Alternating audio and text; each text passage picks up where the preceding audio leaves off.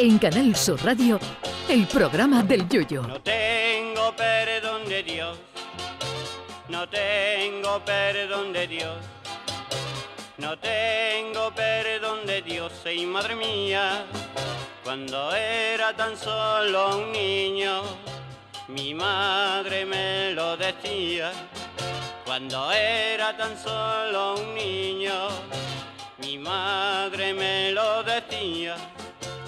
No tengo perdón de Dios, no tengo perdón de Dios, no tengo perdón de Dios.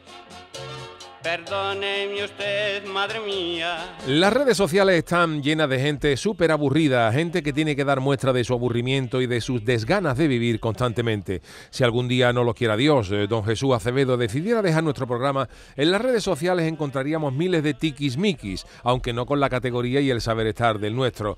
La enésima muestra de todo ello ha sido la aventura en TikTok de un chaval italiano al que le dio por comprar un kit para hacer paella y decidió hacer público el resultado de la misma.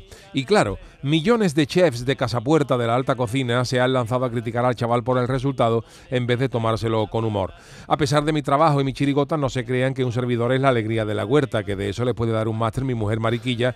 Y a diario veo en las redes cientos de cosas que ni me gustan ni me hacen gracia. Pero lo último que se me ocurriría ante un vídeo o post supuestamente gracioso sería perder mi tiempo y contestar con un qué malo o algo por el estilo. Y como ya habrá gente empezando a buscar si alguna vez lo he hecho, si alguna vez lo hice, pues ese día estaba yo merecedor de que me dieran un babuchazo en las encías. Pero lo de los chefs de patinillo es merecedor de una explicación aparte. Yo no sé cómo en España no tenemos 300 o 400 mil restaurantes con estrellas Michelin porque la gente domina la cocina que da gusto, o al menos eso se cree. Un ejemplo que vivimos recientemente fue el del personal de este equipo que colaboró desinteresadamente en un arroz solidario que se celebró hace poco a beneficio de las mujeres que habían superado un cáncer de mama. A mí se me ocurrió grabar el evento y el resultado del mismo de nuestro arroz con chorizo y garbanzo, que por cierto nos salió divino, Muy bien. y me dio por titular al vídeo Paella Solidaria. Muestra del aburrimiento del personal es que algunos de los comentarios al vídeo, en lugar de congratularse por un evento solidario o porque estuviéramos echando un cable a una causa que lo merecía, fueron la paella no lleva chorizo o el arroz es no se mueve tras echarle el caldo. Sí, y algunas cositas por el estilo, todos ellos firmados por Ferran Adrià o el Ah. mejor Jake de Valencia, claro.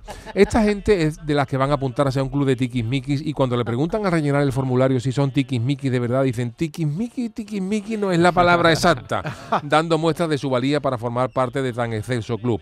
En las redes sociales hay una gran legión de grandes aburridos y maestros liendres que de todo saben y de nada entienden, que lo mismo le dicen al chaval italiano cómo se hace una verdadera paella valenciana, según mandan los más ortodoxos cánones, que te dicen en medio minuto cuál es la verdadera causa del conflicto entre el Israel y Palestina y lo que es más grande, cómo arreglarlo en media hora. Gente grande de verdad que luego acaba como tertuliano.